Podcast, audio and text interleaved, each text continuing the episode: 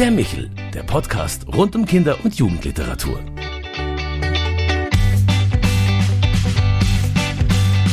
Wunderbar, dass Sie sich wieder bei Michel, unserem Podcast für Kinder- und Jugendliteratur, zugeschaltet haben.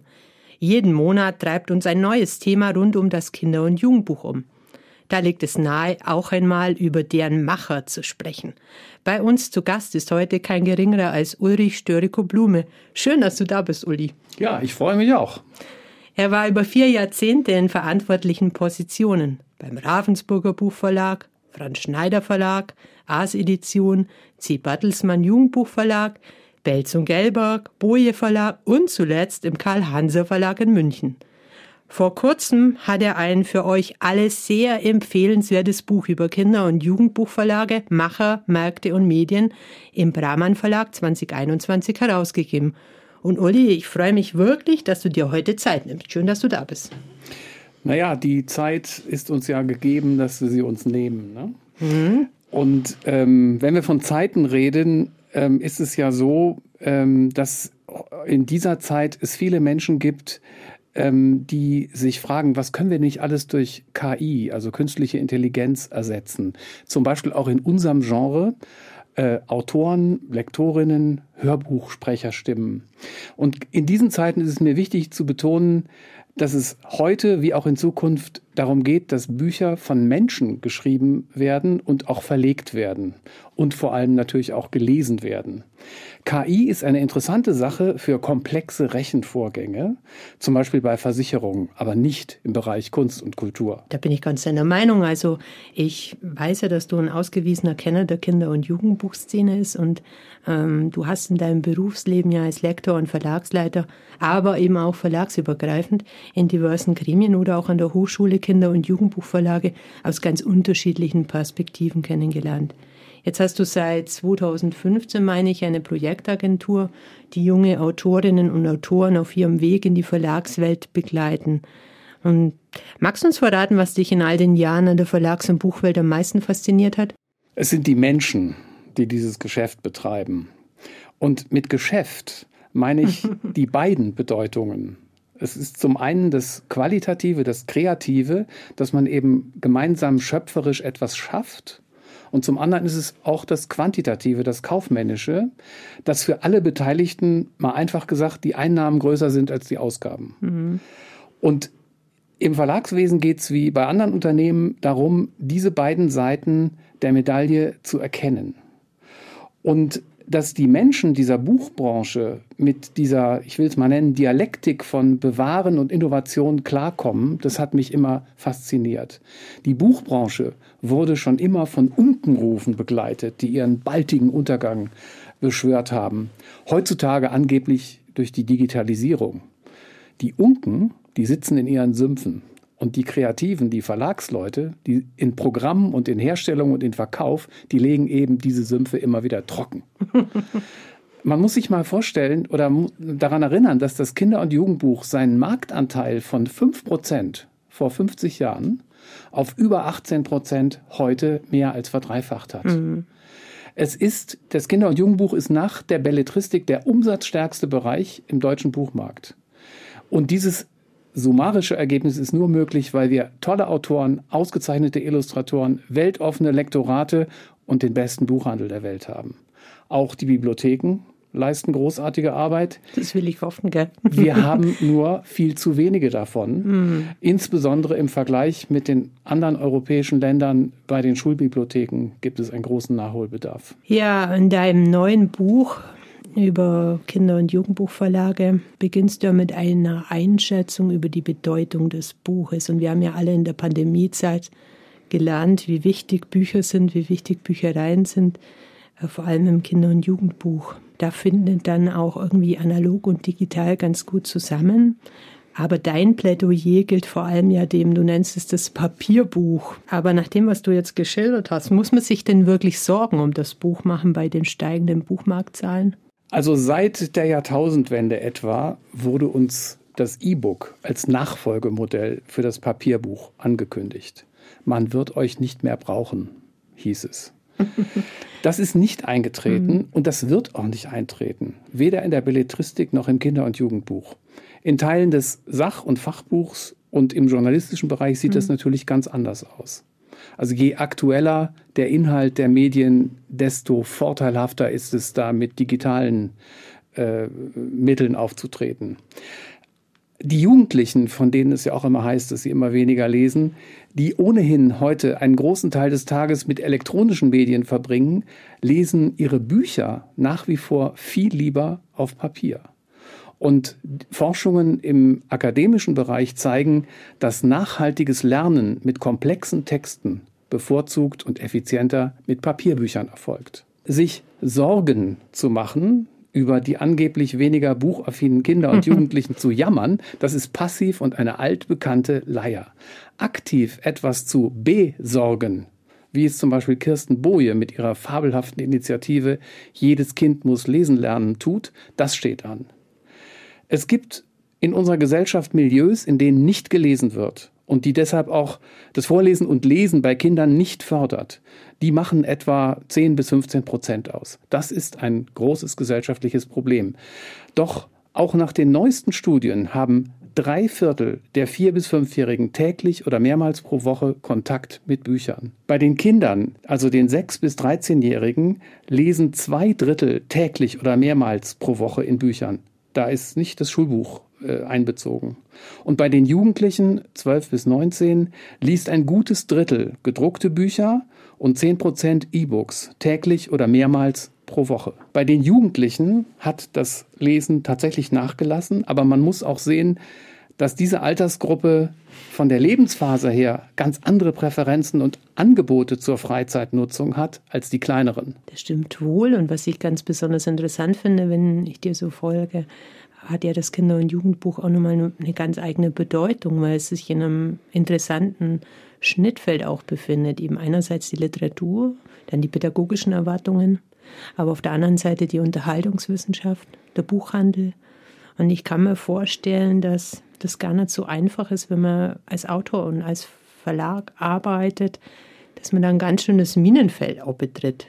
Viele Erwartungen quasi ja, befriedigen muss. Und anders gefragt, was bedeutet für dich, Kinder- und Jugendbücher zu verlegen? Also wichtig scheint mir erstmal, das ist ein, ein mit einem äh, verbreiteten Missverständnis aufzuräumen, dass nämlich äh, das Kinderbuch ein Teil der Pädagogik sei. Wir bringen Kindern etwas bei. Das war mal früher so. Das ist in, ich sag mal vorsichtig, ideologisch gefärbten Gesellschaften so, wo man Kinder zu irgendwas hinbiegen will. Das ist bei uns zum Glück nicht so. Ja, was bedeutet verlegen? Es gibt da so einen Satz, der mich durch mein Berufsleben begleitet hat und der heißt, verlegen bedeutet Büchern Chancen verschaffen. Diesen Kernsatz habe ich gleich am Anfang meiner Lehrzeit im Buchverlag kennengelernt und er gilt bis heute. Ich habe versucht, ihn zu befolgen. Ich sehe ihn aber auch als Leitsatz für die Zukunft. Und um das zu tun, braucht man als erstes und wichtigstes gute Autoren, Illustratoren und Übersetzer. Trotzdem hat man manchmal den Eindruck, wenn man durch die Buchregale geht, dass Verlage auch gerne bestimmte Themen bespielen. Äh, Paul Maar hat neulich bei einem Schreibwettbewerb für Schüler eindrücklich ermutigt, dass man sich als Autor immer selber treu bleiben soll. Das heißt, wenn Vampire in sind, müssen nicht alle über Vampire schreiben. Dennoch ist man als Autor manchmal gefordert, auch vielleicht eher profanes Handwerk anzuwenden, weil man ja Geld verdienen möchte. Was rätst du jetzt deinen jungen Autoren, die zu dir kommen, wie man damit am besten umgeht? Weil man weiß, es gibt Programmplätze, die befüllt werden müssen. Ich fange mal mit der Antwort äh, von hinten an. Alle erfahrenen älteren Autoren waren auch mal junge Autoren. alle aber auch wirklich alle guten Autoren, die ich kenne oder von denen ich einschlägige Texte gelesen habe, in denen sie über ihr Schreiben nachdenken, die schreiben nicht für den Markt. Die schreiben nicht für Zielgruppen und nicht für irgendwelche anderen Wesenheiten. Sie schreiben aus sich heraus, weil sie etwas zu sagen, zu beschreiben haben, weil sie sich ausdrücken können und weil sie Geschichten in Worte und Sätze kleiden können. Mirjam Pressler hat das so genannt. Figuren durch Sprache zum Leben erwecken. Jutta Richter sagt, ich schreibe nicht für irgendeine Zielgruppe, sondern ich versuche poetisch zu denken und zu formulieren. Und der Schweizer Autor Charles Lewinsky hat gerade eben als den schönsten Moment beim Schreiben benannt, wenn sich die Figuren selbstständig machen und sich weigern, einfach das zu tun, was man sich für sie ausgedacht hat. Es gibt zum Glück kein Erfolgsrezept dafür, wie man erfolgreicher Autor wird oder gar Bestseller-Autor. Wer so etwas behauptet, ist ein Scharlatan. Das Schielen nach dem Bestseller ist sowohl für die Verlagsleute wie für die Schreibenden eine Sucht, die in die Irre führen kann. Es ist natürlich wunderbar für Autoren wie für Verlage, wenn man einen Bestseller hat. Und man muss auch bedenken, dass es für Autoren wie für die Verlage ein, äh, neben dem kommerziellen Erfolg eine tiefere Bedeutung hat, denn das zeigt, dass man sehr viele Menschen für ein bestimmtes Buch begeistern konnte. Aber alle, die heute solche Erfolgstitel vorweisen können, haben auf dem Weg dahin anderes erlebt. Man tritt ja auch nicht in eine Firma ein und ist ein Jahr später der Chef. Der wichtigste Rat ist daher, lesen Sie, Lesen Sie so viele gute Kinderbücher, Jugendbücher und auch Belletristik, wie Sie nur können. Verstehen und genießen Sie, was deren Besonderheiten sind. Und lesen Sie gelegentlich auch ein paar Bestseller und machen Sie sich ein Bild davon, warum wohl diese Bücher so gut funktionieren. Es gibt noch eine ganz andere Haltung zu dieser Frage und die wird vor allem bei den Self-Publishern gepflegt, aber auch manche Berater raunen das den Lektoraten als Erkenntnis der Zeit in die Ohren. Wir schreiben bzw. verlegen, was die Leute lesen wollen. Das kann man tun, aber es ist nicht mein Ding. Ich kenne keinen ernsthaften Autor, der so denkt. Und ich halte es da mit Kardinal Reinhard Marx, der mal so schön gesagt hat, wer den Zeitgeist heiratet, ist morgen schon Witwer. Jetzt warst du ja auch als Verlagsleiter tätig und hast dich mit Programmen beschäftigt und die setzen sich ja auch irgendwie zusammen, solche Verlagsprogramme. Und äh, wie würdest denn du die Seven Steps to Heaven formulieren? Also zum Himmel, ja. Wenn wir für, schon von Marx und Himmel mhm. sprechen. Ne?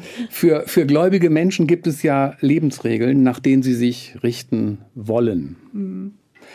Aber auch für die Gläubigsten gibt es keine Garantie für einen sündenfreien Weg mit sicherem Platz im Himmel. Und das ist im Verlagswesen nicht anders.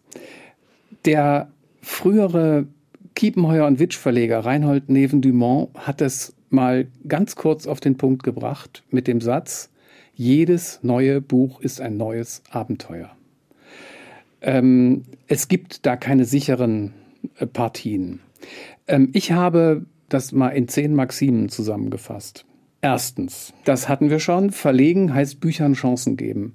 Darin steckt implizit natürlich auch, dass die Bücher den Verlagen und den in den Verlagen Tätigen Chancen verschaffen. Zweitens, habe ich auch schon angedeutet, der Autor und natürlich auch die Autorin sind der Dreh- und Angelpunkt verlegerischen Bemühens. Verlagen obliegt die Pflege ihrer deutschsprachigen Autoren und, nicht zu vergessen, der internationalen Beziehungen zu Verlagen und Autoren aus anderen Kulturkreisen. In der Auseinandersetzung um die Reform des Urheberrechts äh, finde ich, muss man sich auch daher gegen die Versuche wehren, einen Keil zwischen die Urheber und die sogenannten Verwerter, als die die Verlage so ein bisschen abschätzig bezeichnet werden, zu treiben. Drittens, die Verantwortlichen im Verlag tragen die Verantwortung. Sie können sich nicht nach dem richten, was angeblich der Markt verlangt, oder wenn irgendwelche Kreise Regeln aufstellen, was man angeblich sagen darf und auch wie man sich auszudrücken hat. In der Verteidigung der künstlerischen und der Meinungsfreiheit müssen die Verlage Haltung bewahren. Viertens. Der Markt liest nicht, es lesen Individuen. Lesen gehört zu den persönlichen, geradezu intimen Vorgängen, die wir Menschen erleben können. Der französische Autor und Illustrator Claude Ponty hat das so formuliert. Die Kinderliteratur ist ein Austausch von Seele zu Seele zwischen dem Innersten des Lesers und dem Innersten der Person des Autors. Wer seinen kindlichen Lesern dagegen sogenannte kindgerechte Bücher andreht und wer jugendliche Leser ständig als Kids anredet, der ist in der Gefahr, sie zu Konsumenten zu degradieren, also zu Objekten seiner Geschäfte. Und das heute oft zitierte Social Reading kann wie Reden über Bücher eine lebendige Ergänzung der eigenen Lektüre sein, aber nicht mehr und nicht weniger. Fünftens. Der unabhängige Buchhändler, der unabhängige Verlag und der unabhängige Buchkäufer bzw. Buchleser sind das Fundament unseres Geschäfts. Unabhängig in diesem Sinn kann auch ein Konzernverlag sein, der sein eigenes Gesicht, seinen eigenen Stil hat. Unabhängig kann auch eine Buchhändlerin in einer Kettenfiliale sein, die neben den Einkaufslisten ihrer Zentrale das Sortiment mit eigenen Buchpräferenzen bestückt. Dabei spielt unsere gut funktionierende Branchenlogistik eine wichtige Rolle. Fast jedes lieferbare Buch ist über Nacht in jeder guten Buchhandlung erhältlich. Sechstens. Die Lektoren, die Gestalter und die Vermittler in jeglicher geschlechtlichen Form sind die Scharniere in diesem Trio. Wer das Lektorat vernachlässigt und wer bei Buchherstellung, Papier, Druck, Einbandgestaltung billige Wege geht, wer, pardon, Online-Gebrabbel höher schätzt als qualifizierte Kritik, der gefährdet die Substanz der Bücher. Siebtens. Es geht nicht um Content, es geht um Geschichten. Form und Inhalt sind klassische Gegensätze und bilden zugleich eine dialektische Einheit. Alle Kunst, auch Literatur, unterscheidet sich immer an der einen Frage, wie Form und Inhalt kombiniert sind. Geschichten sind in einer bestimmten sprachlichen Form verfasst, erzähltes Leben, egal ob real oder erfunden. Achtens. Gedruckte Bücher sind das Leitmedium unserer Kultur. Auch wenn viele Medieninhalte auch oder nur in digitaler Form existieren, nicht alles wird digital. Umberto Eco hat das mal so ausgedrückt. Das Buch ist wie der Löffel, der Hammer, das Rad oder die Schere. Sind diese Dinge erst einmal erfunden, lässt sich nichts Besseres mehr machen. An einem Löffel gibt es nichts zu verbessern. Neuntens. Horchen am Puls der Gesellschaft kann unterschiedliche Folgen zeitigen. Einem Trend zu folgen oder selbst einen zu setzen. Beides ist riskant. Es macht mehr Spaß, selbst innovativ zu sein. Und zehntens, nur wer an seine eigenen Bücher glaubt, kann andere davon überzeugen. Und man braucht viele Mitstreiter, um aus einem guten Buch auch ein gut verbreitetes Buch zu machen. Also dann eher 10 Steps to Heaven, wenn ich das richtig mitgezählt habe. Ja. Ja. ähm, aber dennoch ist es ja so, dass die äh, Menschen, die diese Bücher und Buchwelt gestalten, von ganz unterschiedlichen Motiven angetrieben werden. Du schreibst in deinem Buch, dass es da unterschiedliche Anreize gibt. Was meinst du damit? Ja, das ist ein großes Kapitel in dem Buch, weil das ein weites Feld ist. Denn hier agieren ja auch sehr viele Berufsgruppen. Also Autoren, Illustratoren, Lektorinnen, Gestalter, Vertriebler, Kommunikatoren, Medienleute, Buchhändler, Kaufleute, um nur die wichtigsten zu nennen. Und die haben alle so ihre eigenen und auch sehr unterschiedlichen äh, Beweggründe. Also, um mal ein Klischee aufzugreifen, der Kaufmann oder der Controller, der ja in vielen Verlagen gefürchtet wird, manchmal auch zu Recht, kann auch ein kreativer Mensch sein. Ähm, also man darf die Eigenschaften nicht immer nur in einer Ecke verorten, sondern man kann froh sein, wenn die verteilt sind. Aber ich gehe mal auf die Autoren ein. Da sind mir folgende Motivationen eingefallen. Ich schreibe für mich. Ich schreibe für Kinder. Ich schreibe, weil mich ein Thema umtreibt. Ich will ästhetisch oder stilistisch etwas ausprobieren. Ich schreibe, um Geld zu verdienen. Das trifft ungefähr das, was äh, viele Leute auch mit Büchern und Bestsellern verbinden. Du hast vorhin schon eine kritische Äußerung zu Bestseller-Autoren getätigt und ähm, man spricht im Kinder- und Jugendbuch ja sehr gerne eben von Titeln wie von Kästner oder von Ende oder wenn wir von Rowling und Funke sprechen. Trotzdem will man ja vielleicht ganz gern wissen, auch in der Klassikerforschung, wie, wie entstehen denn solche Klassiker? Was macht die denn aus? Äh, wie kann man sowas konzipieren? Auf so einem kurzlebigen Markt kann man es überhaupt konzipieren? Also auch dafür gibt es keine Regeln. Und zum Stichwort kurzlebiger Markt. Der Kinder- und Jugendbuchmarkt unterscheidet sich an einem Punkt ähm, ganz deutlich von dem Belletristikmarkt. Es gibt nämlich einen sehr viel höheren Backlist-Anteil. Und wir haben, oder ein Verlag, so rum kann man es vielleicht sagen, ist tendenziell eher gesund, wenn er auch eine starke Backlist hat.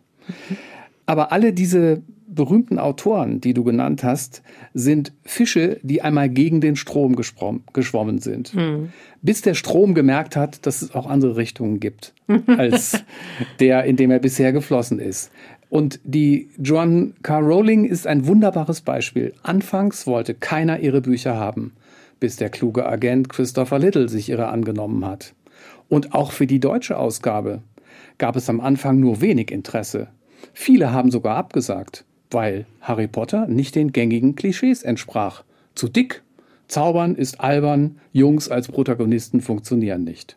Es waren der Seiteneinsteiger Klaus Humann und die findige Lektorin Gabriele Lea, die für Carlsen Verlag das beste Angebot abgegeben haben. Ich war damals bei Bertelsmann, wir haben auch ein Angebot abgegeben, leider zu spät. Der Erfolg ist dann aber in Großbritannien, bei uns und überall in der Welt von den Lesern gemacht worden. Andere berühmte Bestseller wie Jostein Garders Sophies Welt oder Benjamin Leberts Crazy, Janne Teller mit Nichts oder jetzt Lars-Uwe Kling mit dem Neinhorn sind auch solche Fälle. Mhm. Und es lässt sich natürlich nicht leugnen, dass stets ein Mainstream existiert. Für Verlage stellt sich permanent die Frage, ob man darin mitschwimmen oder untergehen wird.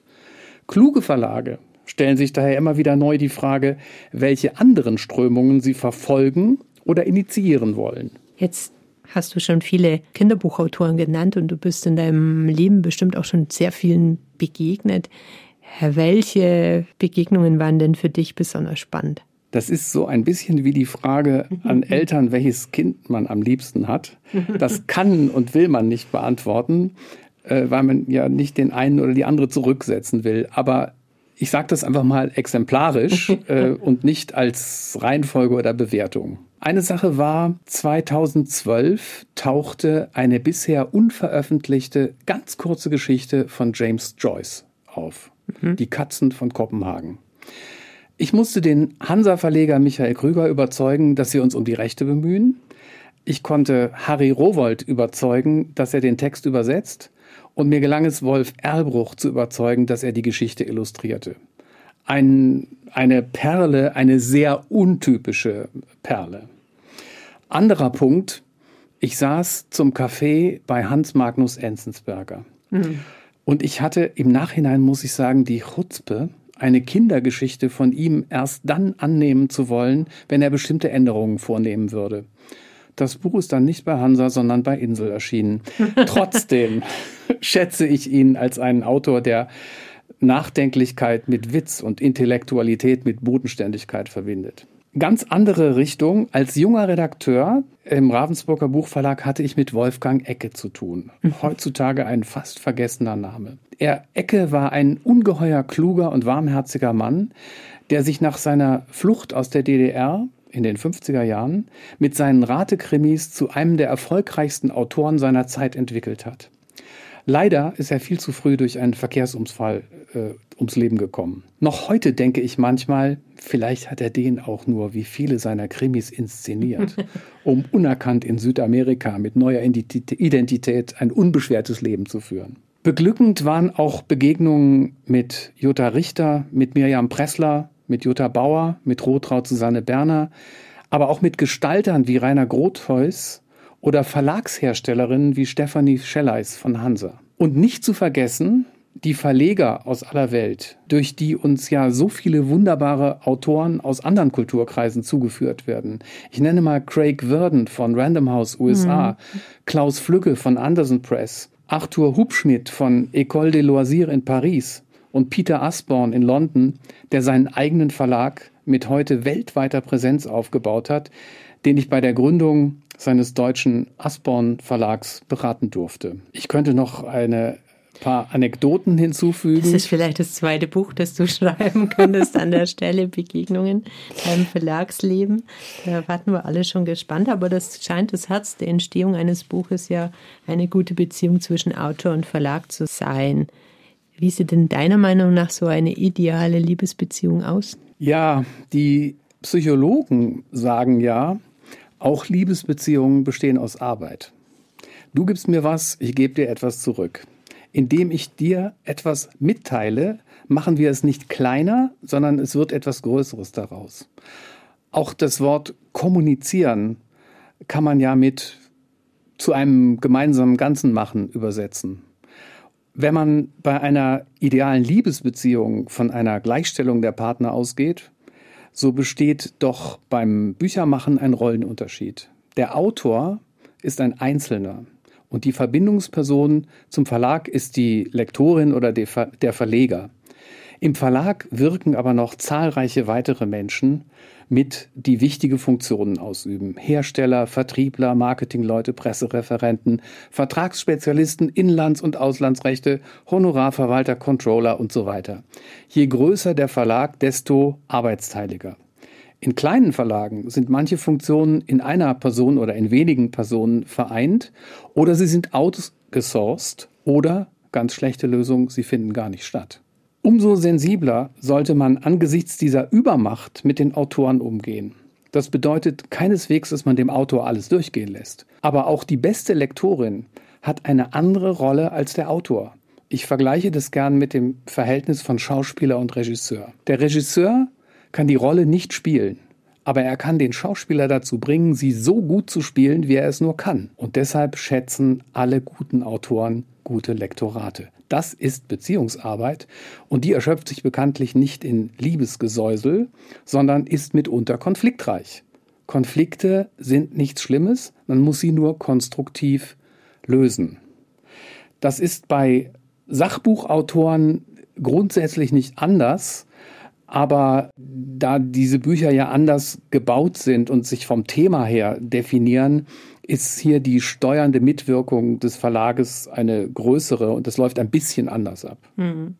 Wir hatten vorher schon gehört, dass du vor allem auch die internationalen Beziehungen sehr gepflegt hast und nun heißt es ja auch heute im Zeitalter, dass es immer mehr Verlagsfusionen gibt, keinen Platz für kleine Verlage und dennoch sieht man jede Menge Independent-Verlage wenn man beispielsweise im Comic-Salon in Erlangen jetzt schaut. Was lässt sich denn zur Aufteilung des Buchmarkts unter den Verlagen sagen? Also was mir größere Sorgen macht als die Verlagsfusionen, ist die Konzentration im Buchhandel. Mhm. Erstens haben die großen Filialisten inzwischen eine viel größere Marktmacht als auch die größten Verlagsgruppen. Und zweitens hat Amazon, den Namen mhm. muss man hier einfach nennen, mit seinem Vertrieb von analogen und digitalen Produkten, also mit seinem Direktvertrieb, einen Marktanteil von etwa einem Viertel erreicht. Das ist ein Volumen, das dem stationären Buchhandel abgeht. Und sowohl die Buchhandelsfilialisten als auch Amazon nutzen die für unsere gesamte Buchbranche segensreiche Buchpreisbindung aus, um vollkommen überzogene Rabatte und Einkaufskonditionen zu verlangen, die sowohl den Verlagen Ressourcen entziehen als auch den Buchhandel schwächen. Und beide interessieren sich zudem kaum für kleine Verlage, die da nicht mitziehen können, die aber mitunter auch die Konsequenz gezogen haben, dass sie das gar nicht wollen. Aber auf die Verlage bezogen, die Kinder- und Jugendbuchverlage, wir haben heute in der AVJ, also der Arbeitsgemeinschaft von Jugendbuchverlagen, mit circa 100 Verlagen mehr Mitgliedsverlage denn je. Das Doppelte von vor 50 Jahren. Die Tendenz ist stabil bis leicht steigend. Äh, was sich geändert hat, ist die Art äh, dieser Verlage. Heute ist etwa ein Drittel dieser Verlage sind selbstständige Unternehmen, die haben früher das Geschäft dominiert. Ein weiteres Drittel sind Mittelständler und noch ein weiteres Drittel gehören zu einem Konzern. Es werden aber auch ständig neue Verlage oder Imprints gegründet, andere werden eingestellt. Aber es ist schon lange kein Kinder- und Jugendbuchverlag mehr verkauft worden. Und dann zur Internationalisierung. Die vollzieht sich meines Erachtens völlig anders, als es oft dargestellt wird. Nehmen wir das Beispiel Penguin Random House, die größte Publikumsverlagsgruppe der Welt. Mhm. Auch diese Gruppe kann nur selten Verlagsrechte für alle seine Verlage bzw. deren Sprachen erwerben, da die angelsächsischen Autoren in den meisten Fällen von Agenturen vertreten werden, die die Rechte schön getrennt an die in ihren Augen besten Lizenznehmer verkaufen. Und das sind nicht immer die eigenen Verlage. Äh, die weltberühmte Raupe Nimmersatt beispielsweise wurde im US-Original bei einem Verlag verlegt, der später von Penguin aufgekauft wurde. Penguin wieder wurde 2013 mit Random House fusioniert. Heute heißt die deutsche mhm. Verlagsgruppe, auch weltweit heißt sie Penguin Random, Random House. Aber sämtliche deutsche Ausgaben von Erik Karle erscheinen seit jeher bei Gerstenberg, einem mittelständischen Verlag im Familienbesitz. Und so geht das mit den meisten Rechten. Und auch wenn es heute große internationale Verlagsgruppen gibt, wie Penguin Random House, die zu Bertelsmann gehören, Holzbrink oder Bonnier, Man kann Bücher wegen ihrer Sprachgebundenheit und das ist eben ein großer Unterschied zu anderen Konsumgütern wie Radios, Fahrräder, Bleistifte, nicht einfach in andere Märkte exportieren. Und daher haben die internationalen Buchmessen, die ja jetzt hoffentlich wieder stattfinden können, sowie der Austausch über Lizenzagenturen nach wie vor große Bedeutung. Ähm, wenn du zwei zentrale Thesen formulieren müsstest für die Zukunft des Kinder- und Jugendbuches, wie würden die lauten? Also die eine heißt, wir haben eine Zunahme an Trendbüchern, die das Angebot aufblähen und die Läden verstopfen. Aber zu jedem Trend gibt es auch einen Gegentrend und der erzeugt neue Verlage, neue Ideen, neue Autoren. Zweitens, Bucherfolge mit neuen Autoren oder neuen Themen entstehen fast nie am Reißbrett irgendwelcher Großverlage. Das noch so clevere Marketing kann sie nicht erfinden. Sie entstehen, weil ein Verlag meist sogar eine bestimmte Person in einem Verlag die besonders gute Idee eines Autors erkannt hat und er in seiner Uraufgabe des Verlegens Folgendes getan hat. Er verschafft diesem Buch eine Chance. Das ist riskant, dafür wird man manchmal belohnt, das ist dann das Glück des Pioniers, aber es gibt natürlich auch das Elend des Pioniers. Das ist leider quantitativ der häufigere Fall, aber darüber mag ja niemand reden. Jetzt haben wir eine Hymne auf das Kinder- und Jugendbuch heute gehört von dir. Ähm, da würde es uns natürlich schon noch freuen. Du sitzt so ganz nah an den jungen Autoren dran. Welche Autoren oder Buchtipps du uns geben würdest, die unbedingt noch im Kinderzimmer stehen müssen, die in keiner Bücherei fehlen dürfen und die natürlich auch im Buchhandel vorhanden sein müssen. Das ist wieder so eine Frage wie mit den Kindern, aber ich will mal gerne drei nennen. Das erste ist die Reihe Mein Freund Otto und ich von Silke Lambeck, sehr witzig illustriert von Barbara Jung. Es gibt bisher drei Bände im Gerstenberg Verlag, auch als Hörbuch bei Argon. Zweitens, ganz andere Richtung, die Luftpiraten von Markus Orts. Mhm. Dabei handelt es sich nicht um Terroristen, sondern es ist so eine Art, ich sag mal, deutsche Fantasy, die eigentlich eine Parabel auf den Widerstand gegen ein Unrechtssystem mhm. äh, hinausläuft. Dramatisch illustriert von Lena Winkel, bisher zwei Bände beim Überreuter Verlag, als großartiges Hörbuch auch bei CBJ Audio. Drittens ein Sachbuch mit einer fast lyrischen Frage im Titel, wie viel Regenwald passt auf dieses Buch? Mhm. Erstaunliche Grafiken über Klima und Umwelt. Infografisch illustriert von Ole Henschel mit einem Text von Matthias Stolz, erschienen im Tesla Verlag. Ja, ich danke dir für die vielen Tipps und die interessanten Einblicke, die du uns geben konntest in das reiche Leben eines Verlagsleiters. Ähm, und wenn Sie noch einmal genauer nachlesen möchten, liebe Zuhörerinnen und Zuhörer, wie der Kinder- und Jugendbuchmarkt so funktioniert, dann empfehle ich Ulrich Störiko Blume, Kinder- und Jugendbuchverlage, Macher, Märkte und Medien, erschienen 2021 im Brahman Verlag in Frankfurt am Main. Wenn Sie ansonsten Anregungen, Fragen oder Wünsche haben, bitte schreiben Sie uns einfach unter michel.michaelsbund.de. Wir freuen uns, wenn Sie wieder zuschalten. Alles Liebe, schöne Sommertage und bis zum nächsten Mal, wenn es heißt Michel, Ihr Podcast für Kinder- und Jugendliteratur. Das war der Michel, der Podcast vom katholischen Medienhaus St. Michaelsbund in Kooperation mit der Deutschen Akademie für Kinder- und Jugendliteratur, produziert vom Münchner Kirchenradio.